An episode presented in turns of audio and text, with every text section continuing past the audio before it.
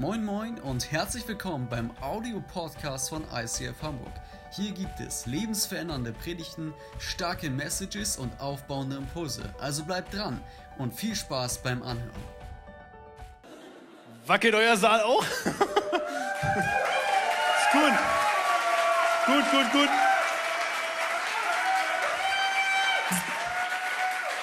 Okay, das müssen wir noch üben. Also, äh, schön, dass ihr da seid. Herzlich willkommen von meiner Seite. Ich freue mich wahnsinnig hier zu sein. Das klingt irgendwie komisch, weil eigentlich bin ich total hier und dann jetzt eben doch nicht mehr. Ihr habt das vielleicht mitbekommen. Ich bin vor einigen Monaten nach äh, Lübeck gezogen, genau für das äh, Startup dort und ich freue mich tatsächlich äh, sehr hier in die, in die Serie mit reinzustarten. Aber genau, liebe Grüße an die Micro Churches ins Schwedeneck, an die International Community. Da oben wird ganz fleißig und liebevoll äh, übersetzt for all the English Speaking People. Also schön, dass auch ihr da seid und Lübeck kriegt natürlich ein Doppelherz, ist ja klar. Ist ja, was, was soll ich da jetzt sagen? Also, ey, wir starten direkt rein. Ich habe eben gesagt, ich bin äh, nach Lübeck gezogen und ähm, wir, wir sind in ein, ähm, in ein kleines Häuschen gezogen, wo, äh, was sehr alt ist. Im Ursprungsjahr sehr alt. Und ähm, unter anderem erkennbar dadurch, dass so überall so schöne Holzlamellen an den Decken hingen. Kennt ihr die Dinger? Die hängen so bei Oma und Opa Genau, so, so Holzlamellen. Und ich sag mal so, äh, spätestens ab Baujahr 1990 findest du das halt nicht mehr so schön, würde ich jetzt einfach mal sagen. Und äh, äh, Christinas und mein Traum oder Wunsch war es eigentlich, diese Decken irgendwie zu erneuern. Ähm, jetzt musst du von mir wissen, dass ich nicht unbedingt der absolute krasse Handwerker bin. Ähm, ich bin so aufgewachsen, dass wir Fahrräder zur Reparatur abgegeben haben. Okay, also Genau, einfach damit ihr einen Maßstab habt. Und ähm, uns war klar, wir entweder ganz am Anfang machen oder die nächsten 20 Jahre wahrscheinlich nicht, weil äh, das, das wird sonst nichts. Vielleicht kennt ihr diese Glühbirne in der Küche, die noch hängt, wenn ihr aussieht. So ist sowas klar. Also entweder jetzt oder nie. Und dann habe ich, ähm, wie man das macht, wenn man keine Ahnung von Dingen hat, Leute gefragt, die Ahnung davon haben. Und die haben gesagt, pff, das ist viel Arbeit. Wir hatten 90 Quadratmeter, äh, die wir mit neuen Decken bestücken wollten. Und das Coole war, dass viele, viele Leute gesagt haben, ja komm, wir helfen euch. Und wir haben das an zwei Wochenenden durchgezogen und unter Anleitung von zwei Fachleuten, nämlich zwei Tischlern, die uns einfach gezeigt haben, wie das ging. Und die haben dann teilweise haben wir die Decke runtergerissen, teilweise einfach rangeschraubt, je nachdem, was die da irgendwas berechnet haben. Habe ich auch nicht ganz verstanden, aber ich habe denen einfach vertraut. Und ähm, das waren so Typen, ähm, die waren so krass, dass sie auf der Leiter so gegangen sind. Kennt ihr so Leute, die stehen auf der Leiter und klappen mit ihren Beinen die Leiter zusammen und gehen dann so. Damit sie, also die gehen nicht von der Leiter runter. Also, genau.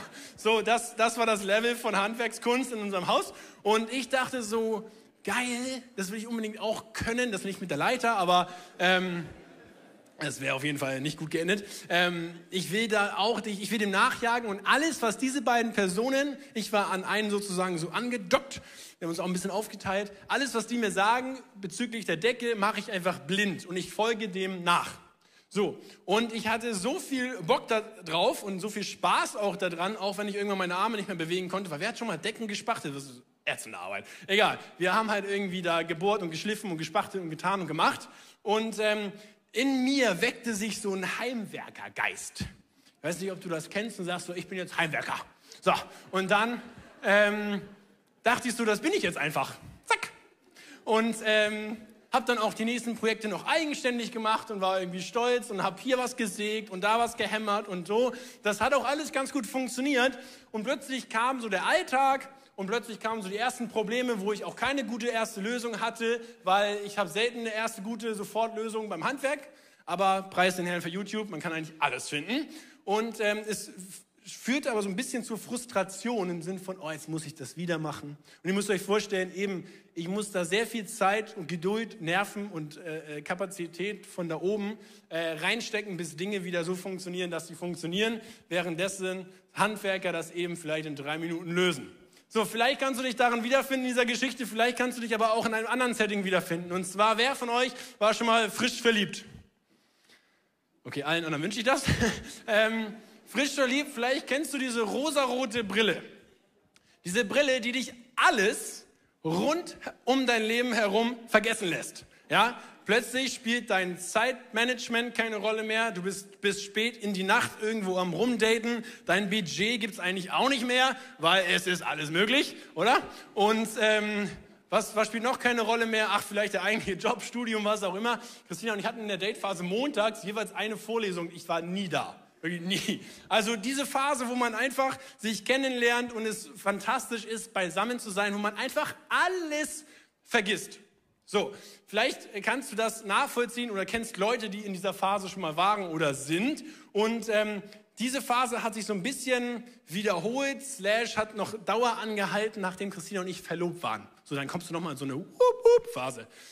Und dann kam ein Mann aus der Kirche auf mich zu und kam schon sehr ernst auf mich zu und ich dachte so, okay, jetzt gibt es erstmal Ärger. Und dann kam er auf mich zu und sagte, Chris, weißt du eigentlich, warum du Christina heiraten willst? Ich dachte so, ja klar, also zehn Tachen aufgezählt. Also nein, nein, weißt du, warum du Christina heiraten willst? und hat mir dann ähm, nahegelegt, das auch mit Gott zu besprechen. Gott sei Dank hatte ich noch so ein Ass im Ärmel und konnte ihm sagen, hey, ich hatte wirklich zwei Momente, wo Gott mir gesagt hat, das ist der Weg für dich und euch. Also frage sie bitte, ob du, äh, ob sie deine Frau werden möchte. Und dann hat er gesagt, das ist gut, mein Junge. Weißt du warum? Weil es werden Zeiten kommen, in denen du dich an diese Zeit erinnern musst. Nicht, weil ihr beides vielleicht mega ätzend habt, sondern weil Umstände vielleicht so kommen, dass es einfach schwieriger ist und diese Brille abgesetzt worden ist. Und es ist einfach, das Leben spielt das Leben, oder?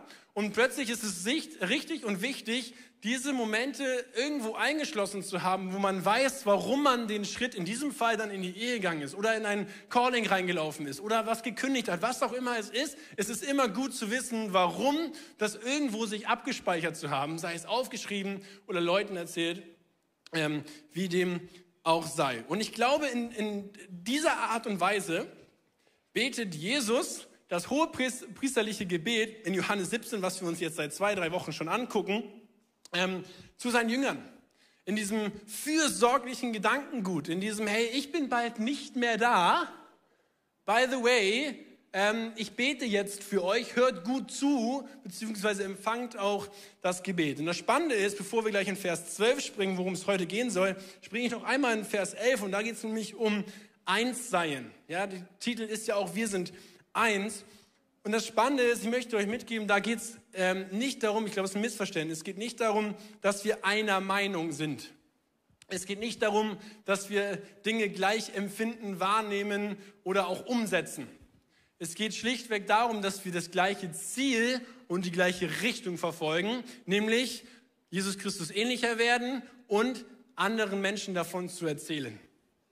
Ich war jetzt die Tage mit sehr vielen ICF-Pastoren unterwegs und es war ein Riesenprivileg für mich dabei zu sein. Und ich habe gemerkt, wie unterschiedlich, selbst in der gleichen Kirche, also in der gleichen Kirchenidee, Menschen Kirche auch ausleben oder Dinge priorisieren oder vielleicht auch Fragen haben, die wir nicht haben. Dafür haben wir Fragen, die die nicht haben und so weiter und so fort. Ich war kurz ein bisschen schockiert und dachte, das gibt's ja gar nicht. Selbst im ICF-Movement gibt es so eine Bandbreite an Dingen, die man unterschiedlich sehen kann. Und dann war ich wirklich äh, baff, als wir hatten natürlich auch diverse Gebets- und Anbetungszeiten. Und da habe ich wieder gesehen, das ist die Einheit, die, die glaube ich, gemeint ist. Die Einheit, die anerkennt, dass Jesus Christus unser Erlöser und Retter ist, dass er uns frei macht und dass wir dem nachjagen, ihm ähnlicher zu werden und unser Umfeld positiv zu verändern, dahingehend, dass andere Menschen es mitbekommen. Ich war echt tief berührt, ähm, weil ich so dachte, ah ja, guck mal, darum geht's.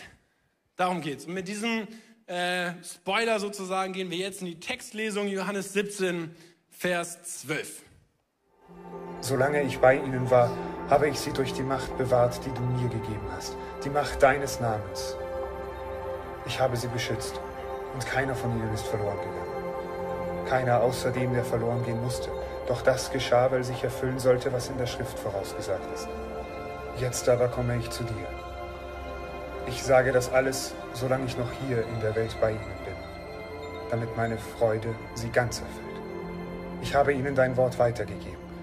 Und nun hasst sie die Welt, weil sie nicht zu ihr gehören, so wie auch ich nicht zu ihr gehöre. Ich bitte dich nicht, sie aus der Welt herauszunehmen, aber ich bitte dich, sie vor dem Bösen zu bewahren.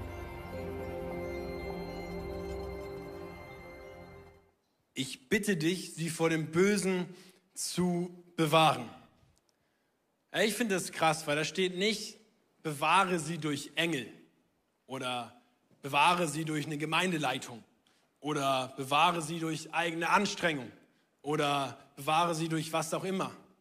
Offensichtlich braucht die Bewahrung der Jünger Jesu den Namen Jesus Christus. Offensichtlich brauchen wir als Nachfolger und Nachfolgerin den Namen Jesus Christus, um bewahrt zu werden und sind völlig unabhängig eigentlich von unseren Bemühungen, weil wenn das nicht da drüber steht, dann haben wir keine Chance der Bewahrung. Wir brauchen Jesus als unseren Fürsprecher. Er taucht mehrmals in der Bibel auf. Ihr könnt das nachlesen im Hebräer 7, Römer 8 und so weiter. Da, da findet ihr Jesus als unseren Fürsprecher und jemand, der Fürbitte für uns leistet. Kurzer äh, Recap sozusagen. Dieses hohe priesterliche Gebet ist ja das Gebet, was Jesus betet zu seinem Vater, zum Gott, bevor er sozusagen den in Anführungszeichen finalen Abgang macht und seine Jünger alleine lässt. Ja, in diesem, in diesem Setting sind wir drin und er betet, Vater, halte sie nah bei dir. Offensichtlich brauchen wir das Gebet von Jesus Christus und das Schöne ist, er hat es getan. Das heißt, wenn du dich äh, ja vielleicht auch manchmal nicht in der Lage oder in der Kraft fühlst, das zu tun, diese Gebete zu beten, dann sei dir gewiss, es gab einen Jesus, der das für dich getan hat. Und trotzdem können wir, glaube ich, bisschen auf uns aufpassen, auch in, der, in dem Einheitsgedanken. Und zwar, halte sie nah bei dir, glaube ich, können wir uns fernhalten von dieser Spannung, die ich eben äh, erwähnt habe, dass wir immer gleiche Meinungen haben müssen, um das gleiche Ziel zu verfolgen. Ich glaube, das ist ein riesen Gamechanger, wenn wir das für uns alle annehmen und akzeptieren, dass wir nicht eine Meinung haben müssen, um das gleiche Ziel zu verfolgen. Und lass uns in Einheit beten und in Einheit eine, einer Vision nachlaufen, versus uns um irgendwelche Kleinigkeiten streiten. Was können wir noch tun? Wir können uns gegenseitig vor Fehlern schützen. Ich weiß nicht, ähm, ob du das kennst, aber such dir unbedingt Leute in deinem Leben, die merken, wenn du vielleicht ein bisschen abdriftest vom göttlichen Weg und göttlicher Idee, dass die Leute dich raustun, weil manchmal ist es gar nicht so einfach, äh, das alleine zu tun. Wir müssen uns genauso von der Sünde fernhalten und auch von Heuchelei fernhalten. Wenn du merkst, somebody's talking bullshit, name it. Wenn du merkst, ey, da läuft irgendjemand rum und erzählt irgendeinen Quatsch, oder vielleicht auch irgendeine Sache über sich, die einfach nicht stimmt. Zeig den Finger behutsam drauf und sag, hey, wollen wir mal nicht heucheln, wollen wir mal in Wahrheit leben. Ich glaube, diese Dinge können uns helfen und mich berührt, dass Gott das offensichtlich selbst betet, wie gesagt, bevor er geht, weil für mich zeigt das einfach Gottes Charaktereigenschaft. Er sagt nicht so, ja gut, ich bin jetzt ja bald beim Daddy, ich bin bei dem Himmel, alles in Ordnung mit mir, und die zwölf könnt ihr mal gucken. Ich habe euch jetzt drei Jahre genug erzählt, wie es funktioniert. Ähm, schauen wir mal, was wird. Was wird. Und ähm, das hat er nicht gemacht, sondern er hat im Gebet eingepackt, eingebaut. Hey, ich denke an euch, ich bete für euch und mein Name ist die Kraft für Bewahrung. Mega. Was kommt noch? Ein paar Verse vorher redet er über Freude. Vers 13. Nun aber komme ich zu dir und dies rede ich in der Welt, also Jesus ist ja noch da, auf dass meine Freude in ihnen, den Jüngern, vollkommen sei. In ihnen vollkommen sei. Das Wort vollkommen bedeutet nichts anderes, als dass es ein Zustand ist, der nicht zu optimieren ist. Ein Zustand, den du nicht besser verpacken kannst, nicht besser darstellen kannst. Und da steht, dass die Freude vollkommen sei. Das heißt, er betet für Freude auf einem Level, die äh, das gibt's nicht, da gibt's kein Next Level, da gibt's kein ähm, besser, da gibt's einfach nur ein vollkommene Freude. Und wenn du jetzt sagst, Chris, das ist ja irgendwie ein bisschen hier äh, die Kirchen rauspicken aus der Bibel, ich zeige euch, dass Freude ein großes Thema in der Bibel ist. 1. Thessaloniker 5, Vers 16, da heißt es nämlich, seid alle Zeit fröhlich. Steht ja nicht umsonst. Seid alle Zeit fröhlich, Betet ohne Unterlass, seid dankbar in allen Dingen. By the way, gute Erklärung, wie man auch zu äh, fröhlich sein kommen kann. Betet ohne Unterlass, seid dankbar in allen Dingen. Denn das ist der Wille Gottes in Christus Jesus für euch. Was haben wir noch? In Römer 14, Vers 17 heißt es, das Reich Gottes ist nicht Essen und Trinken, es ist Gerechtigkeit, Friede und Freude. Ich weiß nicht, ob du das kennst, aber ein Pastor hat mal gesagt, fand ich sehr eine coole Auslegung von diesem Vers, wenn drei Dinge das Reich Gottes repräsentieren und Freude davon ist eine, heißt, Freude ist ein Drittel des Königreichs. Das heißt, wenn wir lachen, repräsentieren wir schon ein Drittel vom Königreich. Das ist doch fantastisch. Und ich will dich einfach mal ehrlich herausfordern, wie sehen deine Small Group Abende aus? Wie sehen deine Familienabende aus? Wie sehen deine Zeiten aus, wenn du mit Gott unterwegs bist, die Bibel liest und betest? Was ist das Gefühl danach? Bist du fröhlich alle Zeit? Bist du freudig alle Zeit? Oder denkst du, na gut,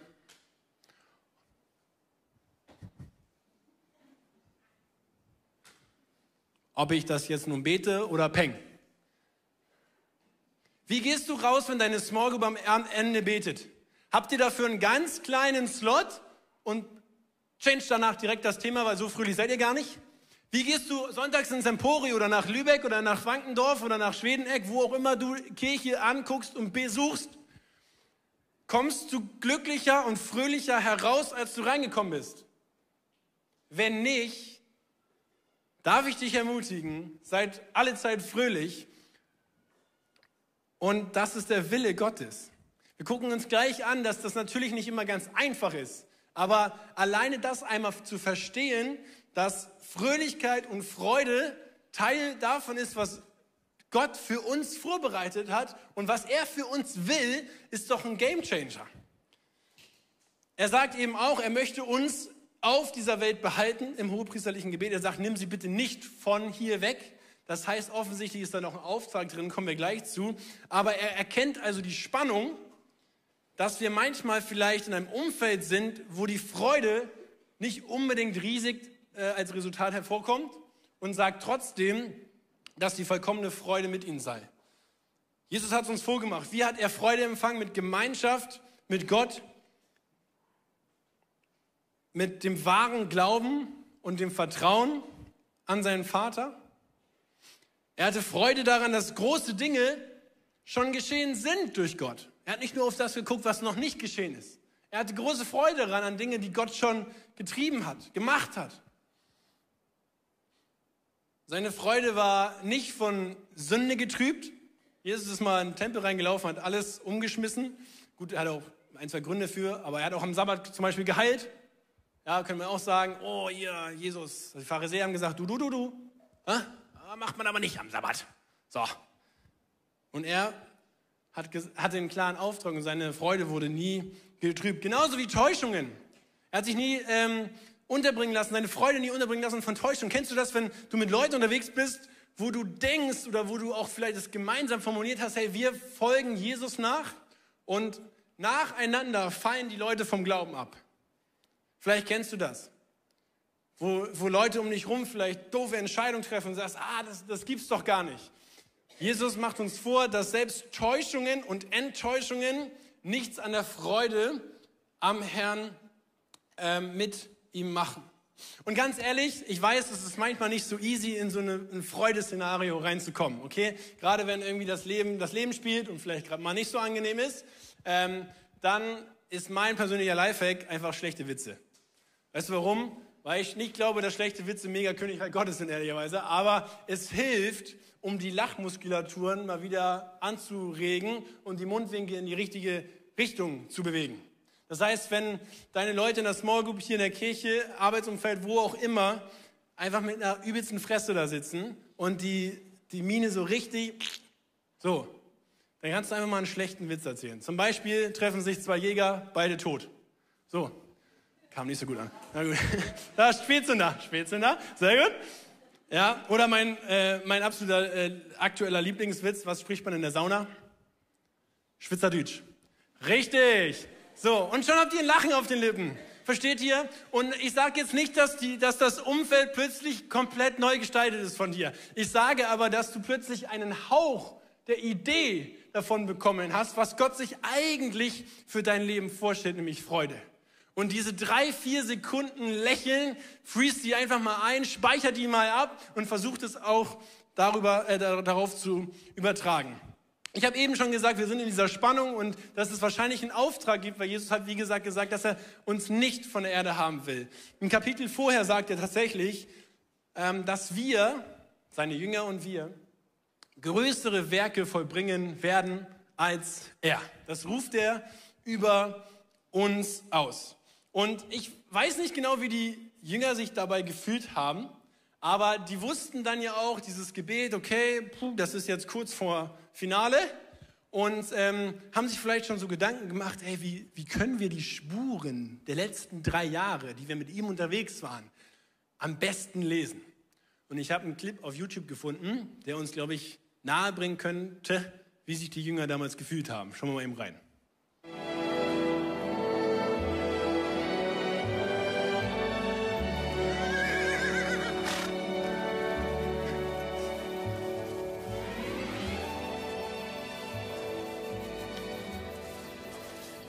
Und? Fünf Reiter, drei Pferde. Sie kamen von Süden und ritten nach Norden. Das Westen. Äh, wurscht, auf jeden Fall hier vorbei. Ein Pferd humpelte. Bei Pferden sagt man Laumen. Was? Na, nix. Ja, ich glaube, so oder so ähnlich ähm, waren vielleicht die Jünger drauf. Dachten sich so, ja, puh, Süden, Norden, Westen, äh, gehumpelt, nicht, wie viele Pferde waren es, keine Ahnung. Ja, und die waren vielleicht auch ein bisschen, ähm, also hatten viele Fragen im Kopf. Hey Jesus, wie geht das?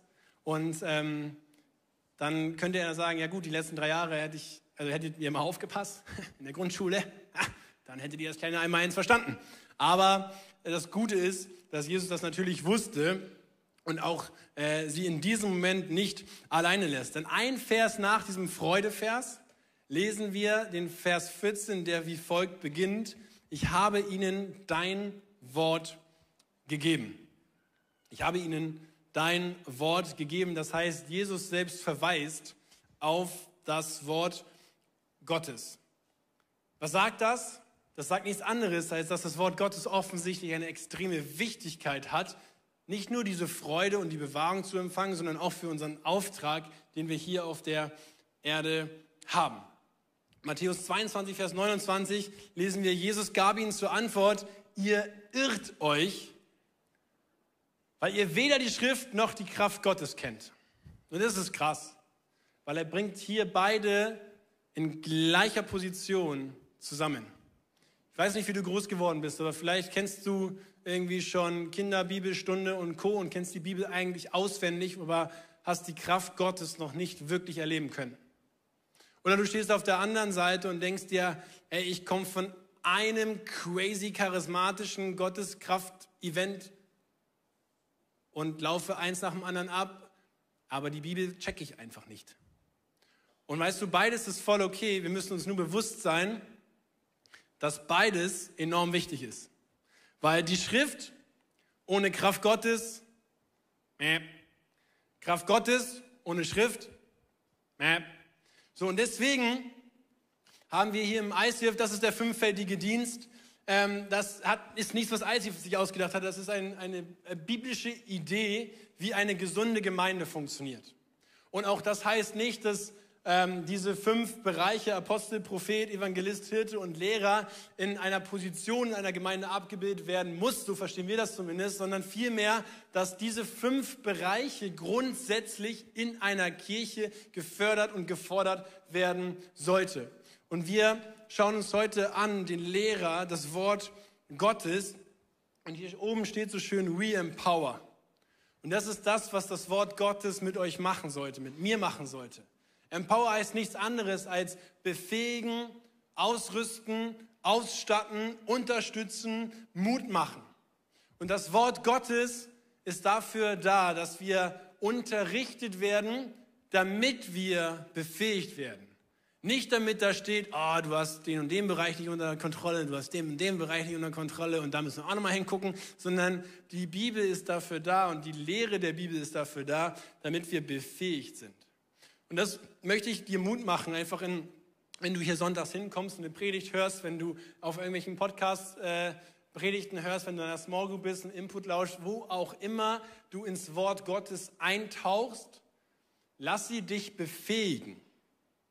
Lass sie dich ausstatten für das, was gerade auf deiner Agenda ist, wo Gott dich gerade reingestellt hat. Und sieh es nicht als, oh, jetzt habe ich noch ein Kapitel in meinem Leben, sondern sieh es für das, was eh gerade da ist, als Unterstützung. Und so wollen wir die Bibel verstanden wissen. Wir haben das mal versucht, in einige Wörter zu formulieren. Und genau, die, die möchte ich mit euch lesen. Diese Kirche versteht die ganze Bibel als zeitloses Wort Gottes, das Menschen in unterschiedlichen Kontexten vom Heiligen Geist eingehaucht wurde und an Menschen in unterschiedlichen Kontexten für sie und auch für dich und für mich geschrieben wurde.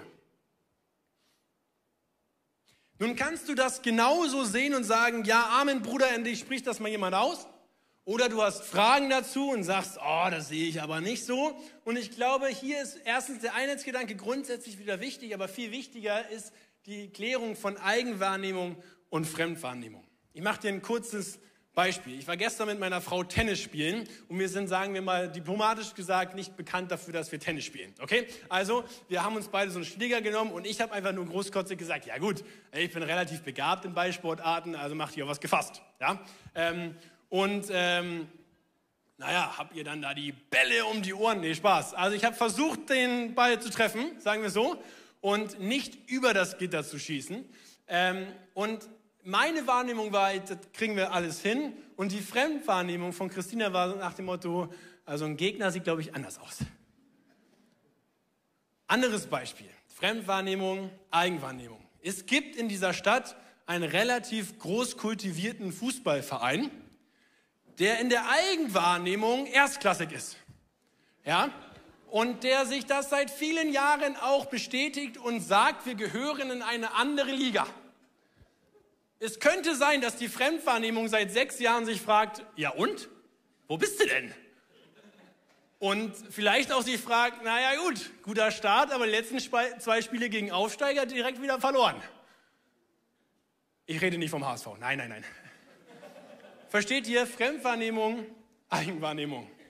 Und wenn wir auf die Bibel schauen, ist es so, dass du automatisch, wenn du die Bibel liest, eine Fremdwahrnehmung auf die Bibel mitprojizierst. Warum? Du bist plus minus wahrscheinlich irgendwo hier in Deutschland oder Westeuropa aufgewachsen. Alleine diese Kultur prägt dein Bibellesen.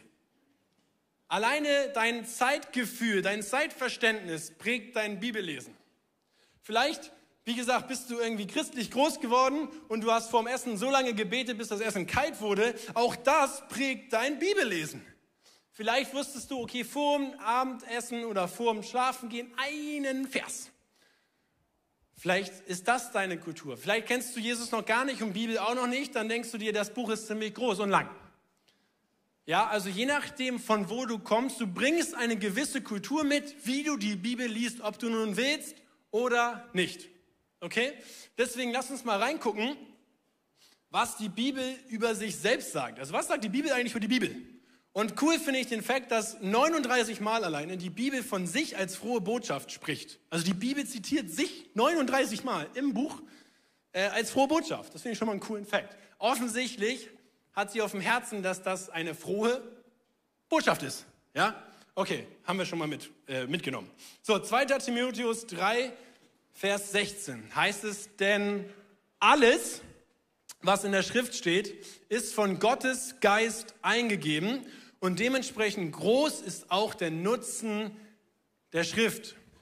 Alles, nur ganz kurz zurück, danke, alles ist von Gottes Geist eingegeben. Von unterschiedlichen Menschen geschrieben, von Gottes Geist eingegeben. Gerne nächste Folie. Sie unterrichtet in der Wahrheit, deckt Schuld auf, bringt auf den richtigen Weg und erzieht zu einem Leben nach Gottes Willen. Wenn du dich schon mal gefragt hast, was eigentlich Gottes Wille und Plan für dein Leben ist, schlag doch mal die Bibel auf. Okay, ist super easy. Das sagt die Bibel über sich selbst. Ergo, da muss ja irgendwas dran sein. Gehen wir mal weiter. Was hat Petrus gesagt, Leiter der ersten und größten Kirche Jerusalems? 2. Petrus 1. Da heißt es, darüber hinaus haben wir die Botschaft der Propheten, also gemeint ist das Alte Testament, die durch und durch zuverlässig ist. Ah, Entschuldigung, genau, zuverlässig ist. Punkt.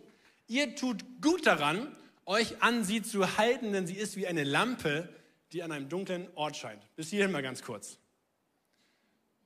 Wer muss manchmal nachts auf Klo? Es fängt so ab 30 an. Okay.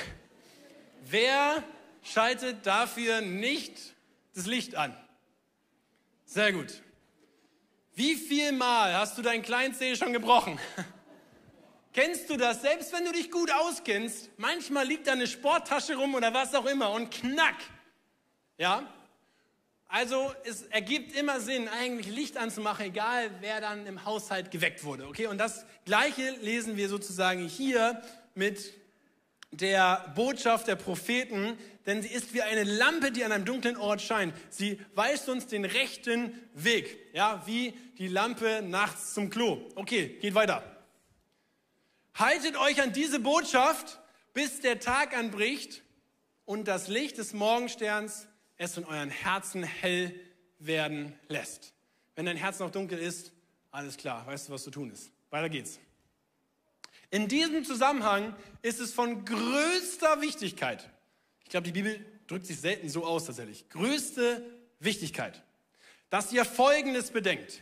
Keine einzige, keine einzige prophetische Aussage der Schrift ist das Ergebnis eigenmächtiger Überlegung des jeweiligen Propheten.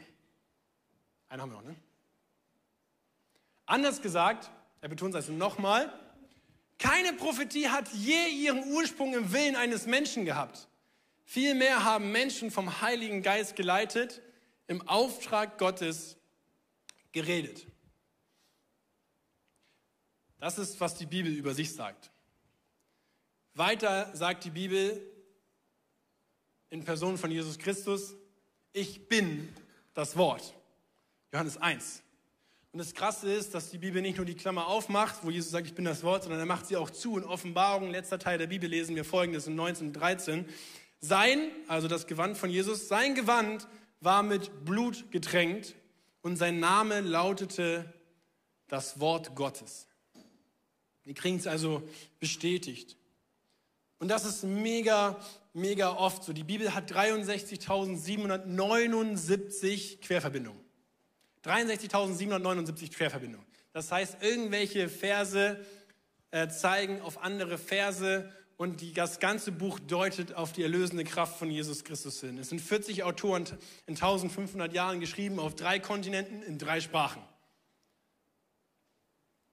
Und ich weiß nicht, ob du das für dich akzeptieren kannst, magst, willst, dass die Bibel wahr ist und eine Autorität hat. Aber Spurgeon hat es mal krass zusammengefasst. Er hat so vier Typen definiert sozusagen, die die Bibel kennen, aber als ein historisches Kunstwerk. Da gibt es einmal die Pharisäer. Ja, kennen wir vielleicht alle aus dem Bibellesen. Die Pharisäer, sagt Spurgeon, der setzt sein Vertrauen mehr auf äußerliche Zeremonien statt auf die Heiligung und Kraft Gottes. Da haben wir wieder, es ist wichtig, die Kraft Gottes und die Bibel zu erleben. All die aufgeführten Sachen sind jetzt sozusagen Leute, die nur die Bibel kennen und nicht die Kraft Gottes erlebt haben. Der Moralist, schreibt Spurgeon, glaubt, dass, die, äh, dass er keine Heiligung oder keine erlösende Kraft von Jesus braucht, weil sein Leben so perfekt ist. Ja? Der Experimentalist sagt, dass sein gesamtes christliches Leben innerlich geführt wird, weil er kümmert sich lieber einfach um sich. Und der Rechthaber am Ende sagt, dass sein christliches Leben nur darum geht, an die richtige Lehre zu glauben. Und wisst ihr, ich glaube, das ist ein bisschen ähm, wie mit einem Anker. Ich war vor einigen Wochen mit meinen Eltern und Christina äh, an einem lustigen Sommertag in Berlin auf einem äh, Berliner Gewässerboot fahren. Und wir hatten ein vollgepacktes Picknickkörbchen und ähm, beim Losfahren dachte ich schon, oh, wann geht's endlich auf? Huh. Und dann haben wir ein Stündchen später oder so, die Sonne kam raus, war fantastisch, haben wir gesagt, komm, wir werfen den Anker um gemütlich frühstücken zu können. Was habe ich gemacht? Captain Chris, ganz cool, kein Bootsführerschein, brauche ich nicht, alles gut. Holt den Anker raus. Er hat mir vorher noch erklärt, hier macht das Kabel, äh, das, das, das Seil nicht so lang, weil dann treibst du halt ab und so weiter und so fort. Ich habe sogar noch ein bisschen plus minus abgemessen. Nehm das Ding, den Anker und werf ihn voll ins Wasser. Sagt zu meinen Eltern so, jo, alles erledigt, ab zum Frühstück. Wir ausgepackt, gute Gespräche gehabt, gute Atmosphäre. Irgendwann merke ich so, äh, das Boot, was vorhin noch neben uns stand, ist jetzt ganz schön weit weg. Und wir sind wahnsinnig weit abgetrieben und so weit abgetrieben, dass wir in ein so flaches Gewässer kamen, dass der Motor schon im Sand war. Und Captain Chris musste aussteigen und das Boot per Hand aus dem Sand schieben. Mega coole Erfahrung. Und ich glaube, genauso ist es mit dem Wort Gottes. Wisst ihr, was passiert ist? Der Anker war in einem riesen ähm, Algenberg verhangen. Das war zwar in Ordnung, aber natürlich war das kein Fundament, was hält. Und genauso ist es wie mit der Bibel ohne die Kraft Gottes zu erleben. Wenn wir die Bibel nur nehmen und einfach irgendwie versuchen, nach unserem Gusto anzuwenden, ja, dann kann es sein, dass wir schnell und einfach abtreiben. Wenn wir aber den Anker nehmen und es äh, ins richtige Fundament werfen, was ich dann in der zweiten Runde sozusagen gemacht habe, damit wir weiter frühstücken konnten, ja, dann hält das Boot auch. Und dann kommen Stürme und dann kommt alles andere, aber wenn, das, wenn der Anker im richtigen Fundament drin ist, dann wird das Boot sich nicht bewegen oder nur um den Radius sozusagen von dem Anker. Und genauso ist es meines Erachtens nach mit der Bibel. Ist die Frage, ist es ein göttliches Fundament? Ja oder nein? Wie können wir wissen, dass die Bibel wahr ist? Wir müssen den lebendigen Gott Jesus Christus, der den Tod besiegt hat, einfach erleben. Das ist das, was Matthäus 22, 29 sagt. Bibel und Kraft Gottes. Ein Mann aus dieser Kirche, der das erleben äh, durfte und sehr mutige Entscheidungen getroffen hat, den wollen wir gleich anhören und ich will nicht zu viel verraten, aber mich begeistert, dass jemand äh, sich so auf die Autorität des Wortes stellt und danach sein Leben ausrichtet. Ferris, here we go. Hey Church, ich bin Ferris, bin 25 Jahre alt und äh, seit sieben Jahren mit meiner Frau zusammen und glücklich mit ihr seit drei Jahren verheiratet. Ähm, ich glaube, ich hätte das am allerwenigsten gedacht, denn äh, ich bin zwar in einer Familie groß geworden, in der wir das Wort Gottes gehört haben und äh, ja, ich kannte das auch zum Teil, habe es aber nie wirklich ernst genommen, habe es vor allem nie in meinem Leben wirklich groß umgesetzt, was äh, gerade in meiner Jugendzeit zu vielen Problemen im Bereich Intimität und Sexualität geführt hat. Äh, ich habe dann meine Frau kennengelernt und wir haben auch dadurch, dass wir Jesus nicht äh, im Mittelpunkt hatten, sozusagen äh, ja, eine turbulente äh, Beziehung geführt, haben uns aber dennoch entschieden, irgendwann zusammenzuziehen. Und das war auch der Moment, wo ich mit einem Pastor sprechen wollte, warum auch immer ich diesen Impuls hatte, um dafür zu beten, wenn wir zusammenziehen, dass alles harmonisch läuft. Und äh, er sagte ganz klar zu mir, nein, das kann ich nicht machen, ähm, denn ihr seid nicht verheiratet und das ist nicht der richtige Weg. Und ja, das hat ganz viel in mir ausgelöst. Ich hatte auch zwischenzeitlich gedacht, dass ich eigentlich gar nichts mit dem Christentum zu tun haben möchte oder mit Religion, weil mir das alles zu strikt war. Und äh, letztendlich hat dann Gott oder Jesus trotzdem an meinem Herz geklopft und ich habe gespürt, dass ich ihn reinlassen möchte. Und äh, so kam es, dass obwohl wir die Wohnung gerade erst kernsaniert haben, wir uns entschieden haben, auseinanderzuziehen wieder und unser Leben Jesus ganz hinzugeben. Und äh, ja, das hat dazu geführt, dass wir jetzt seit drei Jahren, wie gesagt, glücklich verheiratet sind und wir stellen jeden Tag äh, immer wieder fest, dass das die beste Entscheidung unseres Lebens war und sind dankbar, dass wir Jesus in unserer Mitte haben und äh, ja, führen seitdem wirklich eine glückliche Ehe. Also das kann ich nur jedem raten, gebt euch voll und ganz Jesus hin, egal was es kostet.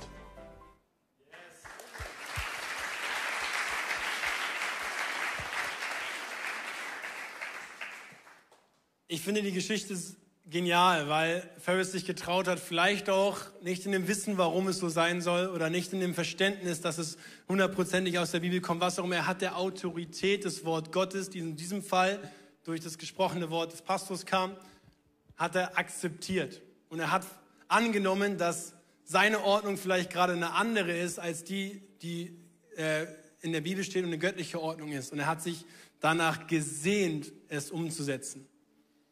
Und don't get me wrong, es gibt sehr, sehr viele Themen, aber mein Herzensanliegen ist einfach, dass wir das Potenzial wiedersehen und nicht nur immer den Preis. Mein Herzensanliegen ist, dass wir unser Leben wieder nach der Bibel ausrichten und nicht die Bibel nach unserem Leben. Und mir ist es so einfach. Ja, es ist teuer, zwei Wohnungen. Und wie gesagt, es gibt, es gibt viele Beispiele. Es ist nicht nur das Thema. Aber wo wir uns aus Bequemlichkeit, aus Bequemlichkeit nicht unter göttliche Ordnung stellen. Und das versaut einfach Potenzial. Und Jesus nachfolgen heißt nichts anderes als der Bibel nachfolgen. Nichts anderes ist gut gesagt, ne? Wisst ihr, ich verstehe auch nicht immer alles in der Bibel. Bei weitem nicht. Aber die Frage ist doch, wie gehen wir damit um? In der Geschichte am Anfang ich könnte jetzt bei jedem Heimwerkerproblem die Fahne hissen, weißes, weißes Tuch schmeißen und sagen, wir holen Handwerker. Oder ich kann sagen, okay, ich widme mich dem. Ich gucke mir an, wie es geht. Ich gebe mein Bestes. Ich könnte mich, wenn ich gerade mal einen Tag nicht mega verliebt bin, einfach trennen und mir die nächste rosarote Brille suchen. Es wäre wahrscheinlich kurzfristig sehr viel einfacher. Weil rosarote Brillen sind doch cool. Und ich habe eigentlich immer die Entscheidung, wenn etwas gegen mich kommt, was ich nicht nachvollziehen kann, egal ob das ein Umstand im Leben ist oder ob das ein gesprochenes Wort Gottes ist, es hinzunehmen und wegzuschieben. Ah, nächsten Tag ist bestimmt mutigere, aufmutigere Bibelstelle dran.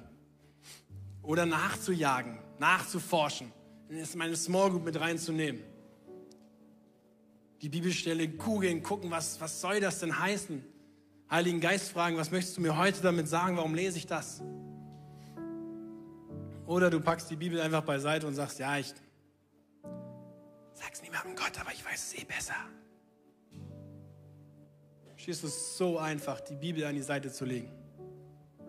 Aber wenn du dir wünscht, Jesus nachzufolgen, dann bedeutet das, Gott sei Dank, nicht leider Gottes, sondern Gott sei Dank, dass wir diesem Buch hier auch nachfolgen dürfen, sollen und müssen. Und es ernst nehmen. Nicht weiter blättern. Nicht das große Fragezeichen, nicht die Seite rausreißen. Und ja, das tut manchmal weh. Aber weißt du, viele, oder ich kenne viele Leute, die sagen, boah, ich bete seit Jahren und Gott spricht nicht zu mir. Jesus sagt, ich bin das Wort. Sag bitte nicht, Gott spricht nicht zu dir, wenn deine Bibel geschlossen ist. Weil er spricht zu dir. Seit über 2000 Jahren. Jeden Tag. Du musst nur das Buch aufmachen. Und ich habe einfach eine ehrliche Frage zum Schluss für dich. Gibst du jedem Bibelvers die Chance, dein Leben zu verändern? Und ich weiß, die Frage ist sehr provokant, weil dafür müsste man jeden Bibelvers lesen.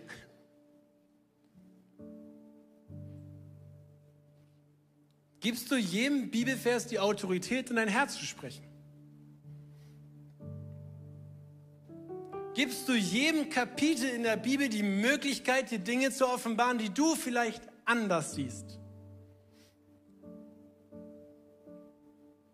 Jesus betet am Ende in diesem tollen Gebet für Bewahrung, Freude und er gibt ihm das Wort Gottes mit. Hey, wenn wir Bewahrung erleben wollen, haben wir am Anfang schon gehört, dann müssen wir uns auf den Namen Jesus Christus stellen. Und wenn wir Freude erleben wollen, dann müssen wir das Wort Gottes ernst nehmen. Ich sage auch immer noch nicht, dass es mega easy ist, aber Nika hat es eben schon im Worship-Blog gesagt, wir haben in der Visionszeit eine ganz einfache Übung gemacht. Du gehst in einen Saal rein, am Ende ist der Thronsaal Gottes, wo er sitzt und am Anfang gehst du rein und die Frage ist, ist der Weg frei? ist der Weg frei. Nike hat Krokodile in einem Graben gesehen und wisst ihr, das Gute ist dieses Wort. Jesus Christus selbst gibt uns die Autorität, die Dinge aus dem Weg zu räumen. Du kannst sie wegkicken, du kannst sie wegschreien, du kannst was auch immer damit machen. Aber Jesus gibt dir die Autorität, zum Vater zu kommen, weil er ist für uns gestorben. Und ich lade dich einfach ein, das mal anzunehmen und die Bereiche aufzuschreiben, wo du vielleicht nicht Freude erlebst. Und wie gesagt, ich meine keine billige Joke-Freude, sondern Freude tief im Herzen, tief im Inneren. Wo du einfach mal erleben darfst, wie Gott dich sieht. Und vielleicht stellst du dir das im nächsten Song einfach mal vor. Du und der Weg zum Allerheiligsten, zum Thronsaal. Was liegt da alles zwischen? Ist egal wie viel. Weißt du, das Gute ist, Jesus kennt das eh. Dürft es einfach rausschmeißen. Dürft Freude empfangen. Und ich mache dir Mut, die Bibel kombiniert mit, dem Kraft, mit der Kraft Gottes ernst zu nehmen und jedem Bibelvers die Chance zu geben, in dein Leben zu sprechen. Dafür möchte ich zum Abschluss beten. Danke, Jesus, für dein Werk. Danke, dass du das Wort Gottes bist. Danke, dass du auf die Erde gekommen bist, um uns zu zeigen, wie es aussehen kann. Danke, dass du uns hier gelassen hast, den Heiligen Geist geschickt hast, der uns offenbart, was es heißt, dir nachzufolgen. Danke, dass du uns so praktisch die Bibel hinterlassen hast. Und ich bete über uns alle aus, dass wir die Kraft Gottes und die Kraft der Bibel neu erleben können.